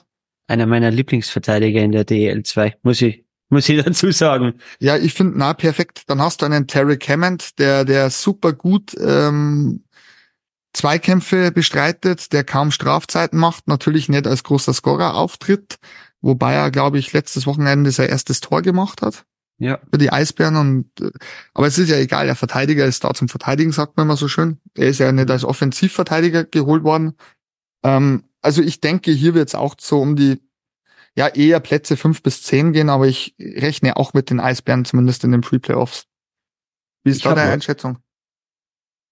Ich habe mir noch, noch notiert zu die Eisbären, äh, weil mich ja diese Statistik, die Plus-Minus-Statistik, immer sehr interessiert.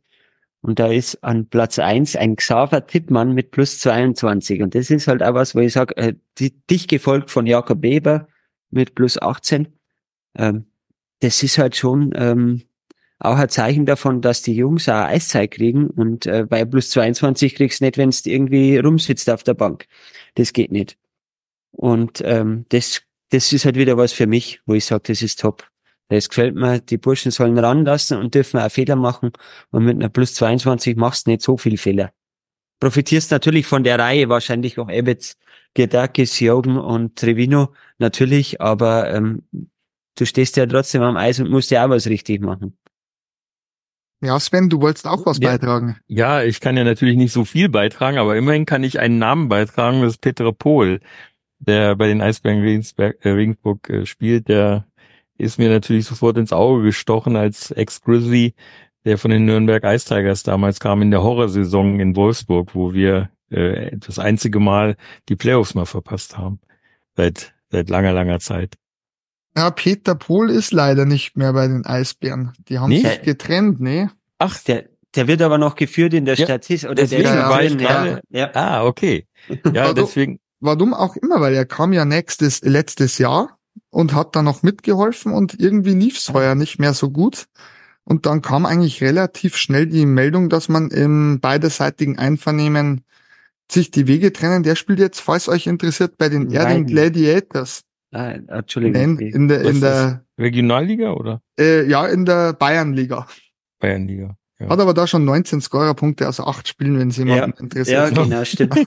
nicht schlecht. Aber selbst so als 37-Jähriger kann man da also offensichtlich in der Bayernliga noch ganz gut äh, abreißen, ja. Ja, Nee, das wusste ich tatsächlich nicht, dass der mittlerweile weggegangen ist da. nee, das hat dann irgendwie nicht mehr gepasst. Die Gründe dafür komisch, weil auch viele Fans im Umfeld gesagt haben, sie verstehen das nicht. Pohl hat die ersten, glaube ich, sechs Spiele nicht, Hm. doch ein Tor hat er gemacht. Mhm. Und dann wurde er immer wieder rausgesetzt oder hieß, ähm, er ist verletzt. Und dann war auf einmal die Vertragsauflösung im beiderseitigen Einvernehmen. Okay. War Und dann hat- Peter, Ja? Entschuldigung, dass ich störe, war Peter Pohl nicht davor in Memmingen und hat da dasselbe gemacht und das, also ich möchte ihm nichts vorwerfen, aber hat dann das Angebot der Eisbären äh, Regensburg erhalten und ist dann nach, nach Regensburg gegangen. Das ist richtig. Ja. Dann haben wir noch eine Mannschaft ähm, in der Mitte zwischen Kaufbeuren und den Eisbären Regensburg. Was haben wir denn da, Stefan, gefunden? Den EV Landshut. Ja, eine Traditionsmannschaft. Gell, Sven? Haben wir, ja, haben wir tatsächlich auch einen Spieler in, in Wolfsburg mit dem Luis Schinko. Das stimmt. Was fällt Mhm. denn zu Landshut ein, Stefan?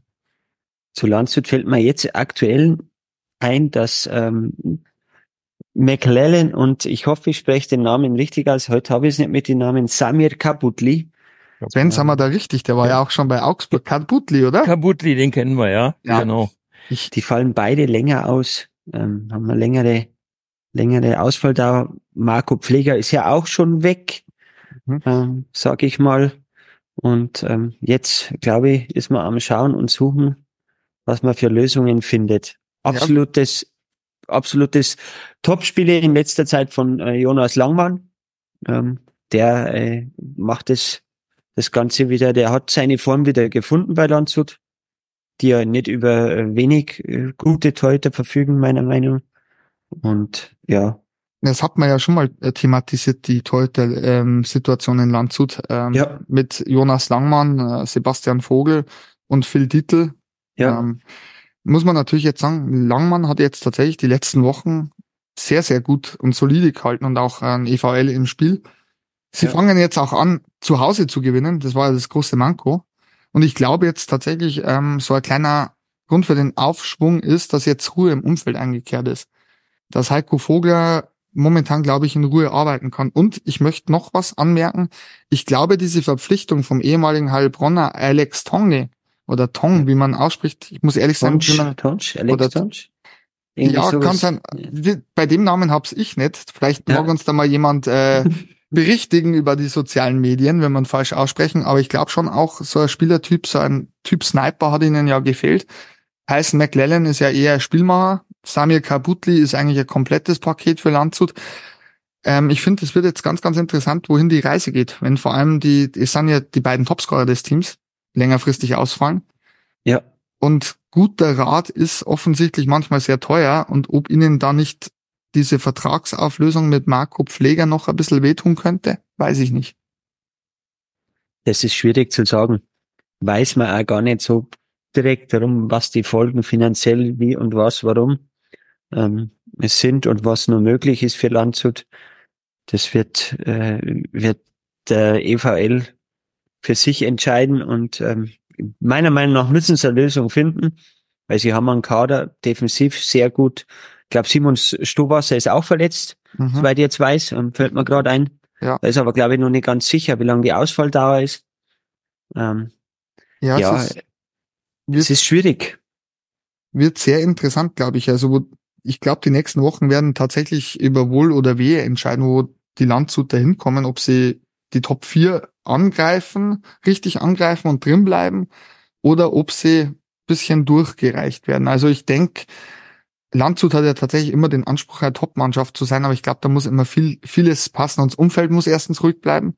Das haben wir ja bei Landshut schon öfter thematisiert, das doch schwierige Umfeld. Ähm, kritische. Schwierig würde ich jetzt nicht sagen, aber sehr kritische. Ja. wo, wo, wobei aber die Situation, würde ich sagen, mit Heiko Vogler schon, das war schon ganz knapp. Also ist jetzt mein persönliches ja, Befinden. Ja. Ich weiß jetzt nicht, wie sie es geschafft haben, dass da jetzt momentan Ruhe reinbringen, vielleicht auch der sportliche Erfolg, mit Sicherheit. Ähm, und dass sie zu Hause Spiele gewinnen, jetzt. Aber ich bin tatsächlich, Landshut ist von den drei Mannschaften, die wir heute thematisiert haben, für mich tatsächlich so ein bisschen die Unbekannte, wohin die Reise hingehen wird. Das ist eine schöne, schöne ähm, Unbekannte. Kann ja. ganz nach oben gehen oder weit nach oben, kann ja. aber auch jetzt wieder abfallen. Ja, da möchte ich tatsächlich diesmal keine Prognose machen, weil wir haben ja jetzt doch schon mehr, weit, ja, weit mehr als übertrieben, als die Hälfte aller Spiele, aber die sind für mich so ein bisschen das große Fragezeichen. Ja. Ja. Kann ich euch, kann ich euch mal eine Frage stellen? Ich Bitte. bin ja äh, absoluter äh, Laie, was die DL2 angeht. Ähm, aber es scheint mir schon so, dass äh, bei Landshut doch ganz schön viele äh, ehemalige DL-Spieler untergekommen sind. Ne? Wenn ich mal ja. so in den Kader, der hier so aufgeführt ist, ja. reinschaue, ähm, sogar ehemalige Grizzlies sind mit da, mit, mit Bergman.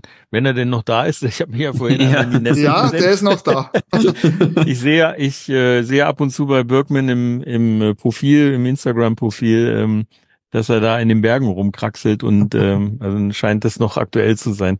Ja. Aber ja auch so John Rogel und so viele äh, ehemalige Spieler, die man eben auch so kennt, ne? Von insbesondere von Augsburg doch relativ viele Spieler auch. Ja, das stimmt. Ja.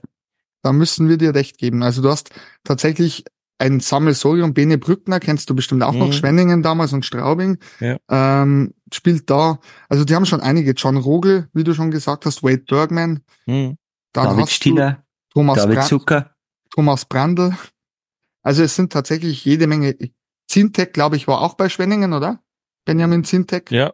Oder, oder Biete, war der Bietigheim? Bietigheim. Bietigheim. Bietigheim. Mhm. Entschuldigung, danke, dass ihr mich berichtigt habt. ja, aber äh, auch Meilenschein und so, ne? Also ja. ja. schon äh, viele Spieler, die ich sogar kenne.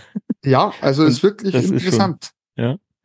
Aber ist das, ist das überdurchschnittlich viel ehemalige DL-Spieler in der DL2 bei denen oder ist das normal für DL2-Teams? Hm, ich würde jetzt tatsächlich sagen, ich weiß nicht, wie das du siehst, Stefan. Ich würde jetzt sagen, eigentlich mit Bittigheim und mit Kassel so mit ähm, die meisten DL-Spieler, also okay. Ex-DL-Spieler. Mhm.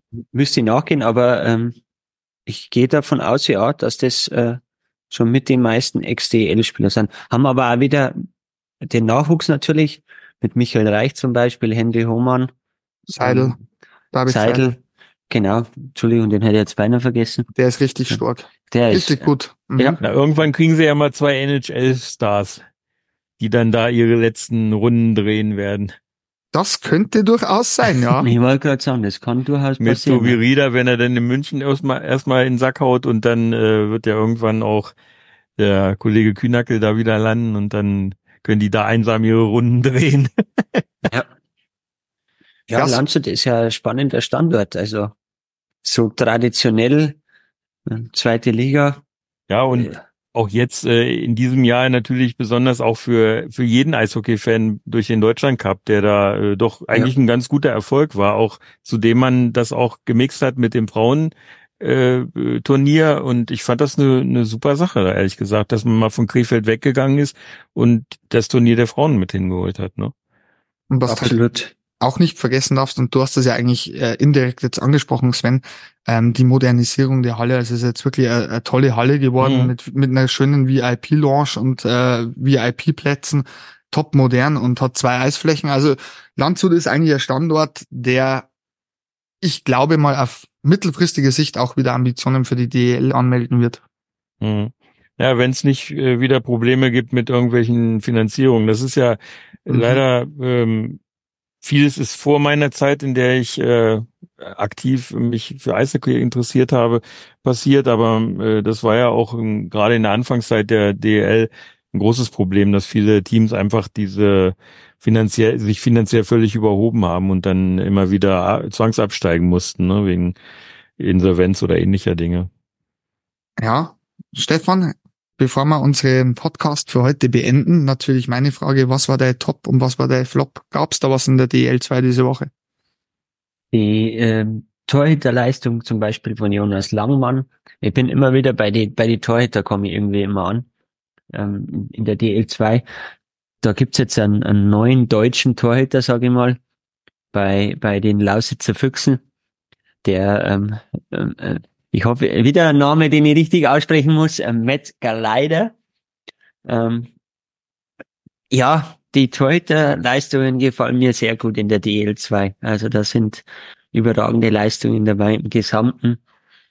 Und äh, Flop habe ich diese Woche eigentlich in der DL2 keinen so direkt, dass ich sage, das, das fällt mir jetzt direkt auf. Ähm, das Einzige, was ich halt richtig, richtig schade finde, ist die, die ähm, Misere der Bittigheim Steelers, dass die nicht irgendwie da eine Bremse reinhauen können und dass da wieder aufwärts geht. Das wäre so. Weil starke Steelers wären schon gut noch für die zweite Liga, für die Spannung noch mehr. Mein Flop der Woche, du hast das eigentlich jetzt auch wunderbar eingeleitet, sind tatsächlich die Bittigheim Steelers. Man dachte ja mittendrin, jetzt, jetzt kommen sie ins Laufen. Ähm, es funktioniert, aber es kommt ein Rückschlag nach dem anderen und die Niederlagen sind ja oft nicht so, dass sie eins zu zwei sind, dann kriegst du mal wieder fünf Gegentore, sechs Gegentore, sieben Gegentore. Ähm, wie schon gesagt, ich persönlich glaube, dass vieles hier nicht passt in der Mannschaft. Vielleicht äh, Danny Nord hat eigentlich immer bewiesen als Trainer, dass er mit Bittigheim vor allem kann. Ähm, er ist ja kein Unbekannter, aber ich glaube, die Mannschaft wurde so zusammengestellt, dass das keine Einheit ist. Und es, meiner Meinung nach müsste ein Wunder geschehen, dass die nochmal angreifen, um den zehnten Platz zu erreichen. Ja. Für mich ganz klar mein Flop der Woche, weil ich dachte, vielleicht reißen sie sich jetzt am Riemen, aber wieder nichts. Und mein Top der Woche ist tatsächlich ein Spieler, der sehr unterm Radar läuft und auch ähm, diese Woche sein erstes Saisontor gemacht hat. Er fällt durch kompromisslose Abwehrarbeit auf. Ich habe ihn vorher bei unserer genaueren Betrachtung der drei Mannschaften schon genannt. Das ist Terry Hammond von den Eisbären Regensburg, der sich jetzt für seine kompromisslose, harte Mannschaft und sich immer in den Dienst der Mannschaft stellen mal belohnt hat. Und Sven, vielleicht interessant für dich, wenn du ja die DL 2 nicht so verfolgst. Tariq Hammond erinnert mich ein bisschen an Björn Krupp.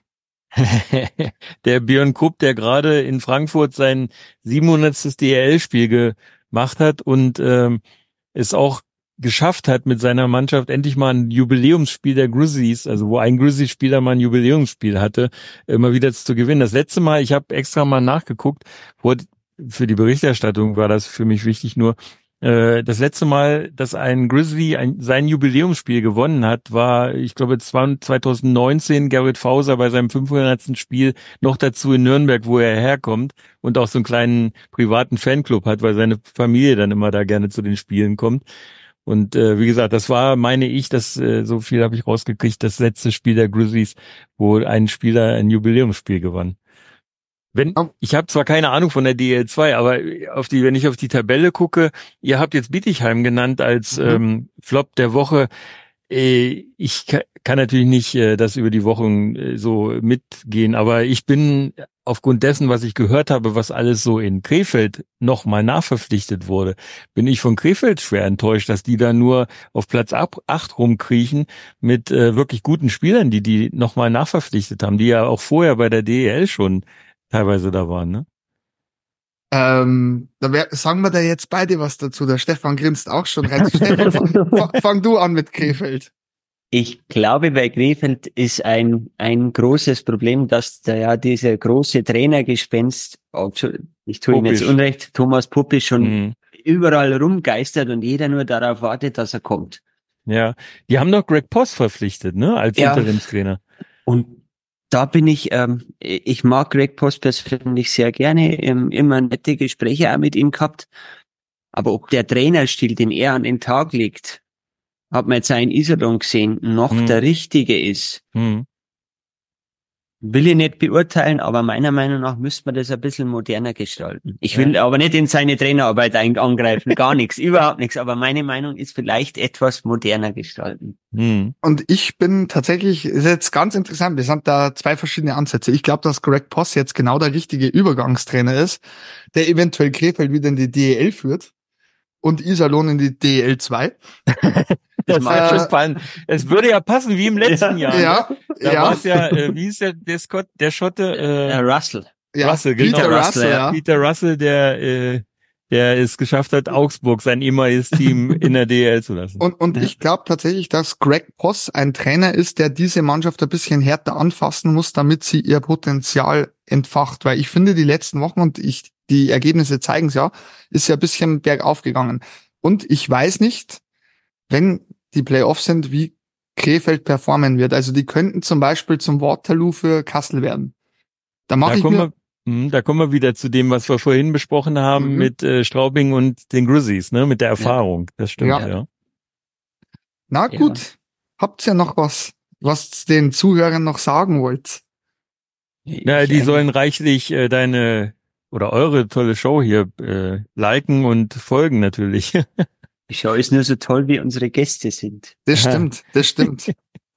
Da kann Das ich war ja eine schwer, das war ja eine schwere Geburt hier. Wir hatten das ja alle schon im Ende des letzten Jahres geplant, aber wie das dann so ist mit Weihnachten und was so alles für Termine Ja. dann sind, dann klappt's manchmal nicht. Aber es hat mir Spaß gemacht bei euch. Und auch vielen Dank, dass du da warst, Sven. Ja. Vielen, vielen Dank. Die Hörer Dank. können natürlich bei uns auch ab und zu mal reinhören, wenn sie denn sich nicht nur für die Ja. DL2 interessieren, sondern Ja, mach mal Äh. gleich noch Werbung für dich, Sven. Äh, Sven macht den 3 on 3 Overtime Podcast. Sehr Ja. hörenswert. Da war auch ich schon des Öfteren zu Gast, nicht wahr, Sven? ja, stimmt. Immer wieder gern gesehen bei uns. Ja, und immer wieder sehr nette Unterhaltungen. Also ein ganz feiner Mensch, kann ich bloß sagen, sonst hätte man ja nicht eingeladen. Und ja, ich danke dir, Sven, fürs Dasein, fürs Mitdiskutieren, für Gib deine das alles gerne zurück. Das ist ja und natürlich an deinen. Podcast-Kollegen möchte man auch noch Grüße raus schicken an den Marcel. Ja. Jawohl. In diesem Sinne bedanken wir uns bei den Zuhörern. Danke, Stefan, dass du wieder mit dabei warst, wie Ja, immer. gerne, Gut. gerne, gerne. Und der Schlusssatz? Meiner. Na, meiner ähm, ist ja, deiner, ja. Ach so, meiner, Ja. meiner ist, bleibt stabil, das sage ich immer. Und bis bald in der Arena, in irgendeiner. Und ich sag's auf Bayerisch, auf Wiedersehen und pfiat euch. Und ich sag pronto Toronto. So, danke fürs Zuhören. Ciao. Ciao.